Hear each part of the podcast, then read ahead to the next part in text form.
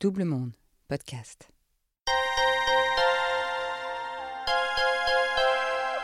Vous écoutez la suite du témoignage de Mourad. Si vous ne l'avez pas fait, je vous recommande de commencer par le premier épisode. Vous écoutez 40 le podcast. N'hésitez pas à vous abonner, à liker, à commenter sur Apple, sur Spotify et bien d'autres plateformes de podcast et à nous suivre sur les réseaux de Double Monde. Mourad, deuxième partie. Bonjour, je m'appelle Mourad, j'ai 45 ans. À 45 ans, avec euh, la sensation d'avoir vécu plusieurs vies, plusieurs euh, itinéraires très différents, très variés, dont une où je me suis retrouvé euh, à l'autre bout du monde, papa d'une petite fille que je connaissais pas, que j'allais découvrir.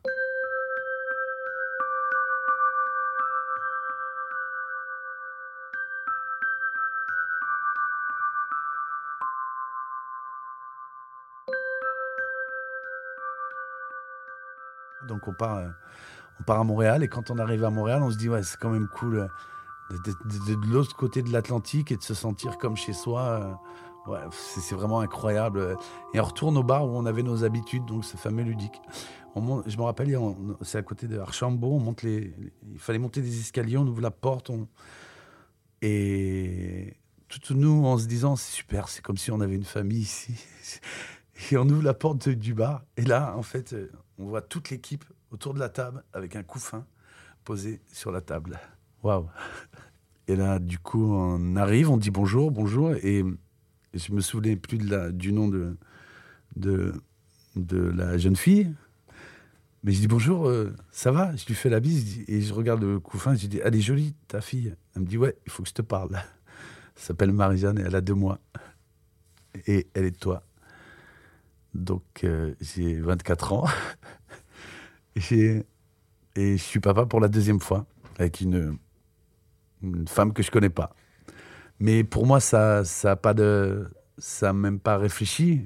Ça a fait quelque chose dans, moi, physiquement, qui, qui a pris une place énorme. Et du coup, j'ai dit ben, ok, pas de problème. On va trouver les moyens de faire. Voilà, on va essayer de faire ensemble. Et puis, et puis, pas de problème, ok, c'est ma fille. Donc, elle s'appelait Marie-Jeanne, donc je, la regardais comme ça, je la prenais dans mes bras. C'était très fort ce moment-là, c'était quelque chose de très intense.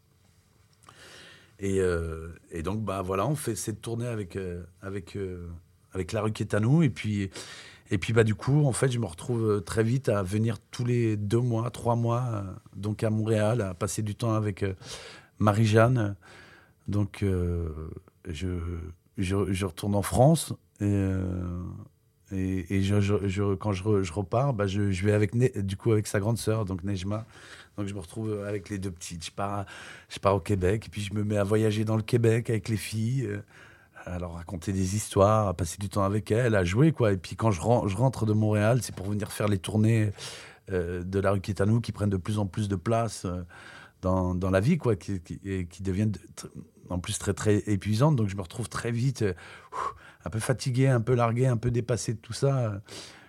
Euh, j'ai 27 ans, 28 ans, je dis quoi, j'en peux plus quoi. Donc euh, la mère de ma première fille décrète que elle a assez élevé la petite. Je pense qu'elle doit avoir 5-6 ans, Nejma, quand, quand sa mère me dit ça, et que du coup c'est mon tour de l'élever.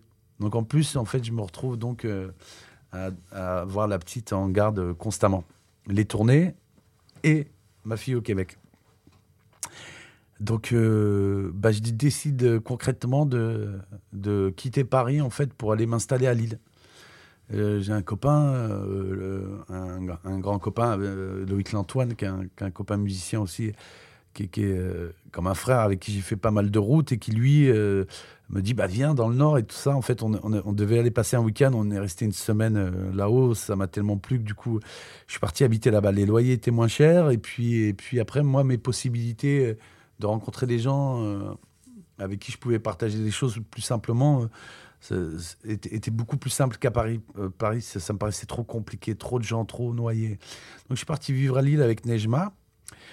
On a habité dans une petit immeuble rue de Condé où la voisine du dessous, euh, Dalila, est très vite devenue mon amie. En plus, elle, avait une fille du même âge que Nejma qui sont devenues copines. Donc, elle est devenue la nourrice de ma fille. Donc, euh, ce qui m'a permis pas mal de fois de pouvoir euh, partir jouer le week-end à la Gardée.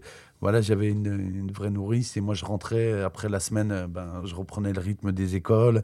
Et puis, les, tout était un peu cadré comme ça sur les semaines où est-ce que les week-ends, je partais et quand c'était les vacances, j'emmenais Nejma avec moi. Mais quand c'était pas les vacances, elle restait avec Dalila.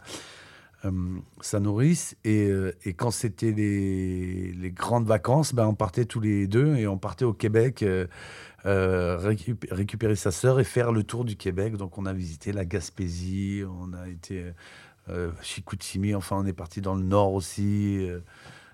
on a voyagé énormément dans tout ce beau pays qui m'a permis de découvrir donc le Québec, qui est une région assez incroyable du Canada voilà, et qui forcément te met d'autres images, te met d'autres sentiments dans la tête. Et du coup, j'ai découvert aussi la langue. Donc, euh, j'ai découvert la manière de chanter. J'ai découvert un, chanteur qui s'appelle Richard Desjardins, qui au début, je n'adhérais pas du tout. Et qui, plus je l'écoutais, et, plus ça me bouleversait sa manière d'écrire les choses. Donc, après, je suis tombé complètement fan. Donc, ça m'a ouvert encore une autre porte. Et donc, j'ai vécu comme ça 4-5 ans jusqu'à 27 ans, 28 ans. Et à 28 ans, euh, bah, il se trouve donc euh, que la petite, euh, ben, elle commençait un peu à grandir. Donc Clarisse, je pense que sa, sa mère, donc elle, m'a dit bon bah ça serait bien si la petite venait revenir vivre avec moi. Donc je dis bon bah pas de problème. C'est bah oui. Donc on avait passé donc quatre ans dans le Nord dans une petite école. C'était super. Elle avait ses copains machin et tout. Et là elle se retrouve donc à vivre dans les bois en Bretagne avec sa mère, qui avait rencontré un copain bûcheron. Et, donc, ils étaient en train de construire une caravane, donc une cabane autour d'un arbre, enfin, qui était assez joli d'ailleurs. Une espèce de, chapiteau en bois avec. Euh, euh, comme les chambres, c'était des caravanes. Et le, centre, en fait, autour de l'arbre, en fait, c'était la maison, quoi. Mais c'était assez chaleureux, c'était drôle, c'était assez cocasse comme endroit. Donc la petite s'est retrouvée là-bas moi, euh, à cette époque-là, du coup, ça m'a fait un grand coup de, vide. Donc, euh, j'étais pas forcément avec quelqu'un à cette époque-là. Donc, je pars faire un peu le tour de France, euh, voyager, voir des copines, 3-4 jours ici, 3-4 jours là-bas. J'arrivais avec la guitare, j'écrivais des chansons. Je, reprends ma vie un peu de Saint-Timbanque, un peu vénère, à boire un peu tous les soirs, à faire la fête tous les soirs. Entre-temps, on avait monté un groupe qui s'appelait Mon Côté Punk, euh, donc avec euh, Olivier qui joue avec moi dans la rue Quétano, et aussi ce fameux Loïc Lantoine et un copain qui jouait dans Padam, tout plein de gens de la chanson française à l'époque, avec qui on, aimait bien passer du temps ensemble, et on n'avait jamais l'occasion de faire des choses, donc on a monté un groupe Mon Côté Punk, et, donc on commence à tourner avec ce groupe-là. Et un jour, euh, bah en fait, j'arrive, on arrive à, du côté de Cannes, et je sais pas, je suis avec mon pote Dikes, on se balade sur la plage et on voit deux jeunes filles qui sont là euh, en train de, marcher. Donc on les accoste, ça va, vous allez bien?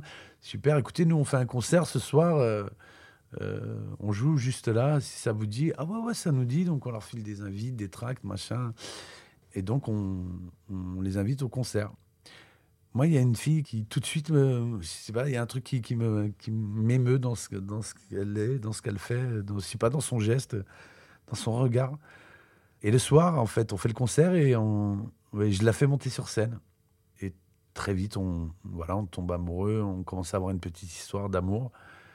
En fait, elle, elle m'apprend qu'elle est bolivienne, qu'elle n'est pas du tout euh, d'ici, qu'elle est venue faire ses études euh, en échange. C'est l'Erasmus aussi donc en Erasmus. Et voilà, et que du coup, elle est là dans un statut d'étudiante et que ça va se terminer bientôt. Donc très vite, en fait, on décide de, de se marier. Mais pour se marier, bah, fallait aller se marier en Bolivie parce que pour que ce mariage soit valable, il fallait être là-bas. Et puis surtout, elle voulait pas se marier si s'il n'y avait pas ses parents, quoi. Donc, ben, je me retrouve à prendre l'avion et, à partir, euh, donc, euh, euh, me marier en Bolivie donc à La Paz, à 5000 mètres d'altitude, avec que des gens que je connaissais pas, que j'avais jamais vus de ma vie.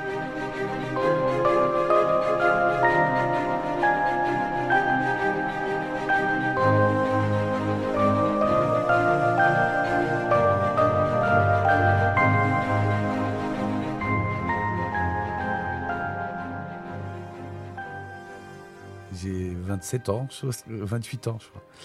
Et donc je me marie pour la première fois de ma vie. Au début, un peu dans l'idée de se dire, bah comme ça, on est tranquille avec les papiers et puis elle n'est pas emmerdée. Et puis on était heureux. Et puis moi, j'étais amoureux, donc je voyais aucun inconvénient à ça. Et donc j'ai passé quatre premiers mois de ma vie en Amérique latine. J'avais jamais mis les pieds. Donc ça a été un voyage assez incroyable. J'ai visité l'Amazonie, j'ai visité les Salars, j'ai visité les hauts plateaux de, des Andes. Voilà, j'ai découvert un autre monde encore. Et à chaque fois, je repensais à ce Ménéloir-là d'où j'arrivais. Je me disais, mais quand même, sans aucune imagination. Quoi. Enfin, comment on peut enfermer les gens? Parce que la plupart de mes amis, quand même, faut le savoir, de là-bas, eux ont travaillé dans les usines, sont restés là-bas. Enfin, mes frères sont restés là-bas. Il n'y en a pas beaucoup qui, partent de là-bas. C'est comme quelque chose qui vous accroche, qui vous tient. Et j'ai quelques copains quand même que j'ai revus. Euh, mais quand ils sont partis, ils sont partis loin. C'est drôle. Et, du coup, je, bah, j'hallucinais. Et puis à chaque fois, j'avais l'impression de tous ces voyages d'ouvrir des portes euh, nouvelles dans moi, des choses, des couleurs, des images, des, de compréhension aussi, parce qu'il n'y a rien de, de mieux que de se retrouver dans un endroit où tu parles pas la langue, où euh, tu es complètement en difficulté, tu comprends rien et que d'un seul coup, il va falloir que tu apprennes à te débrouiller, ça t'aide à être moins bête, je pense.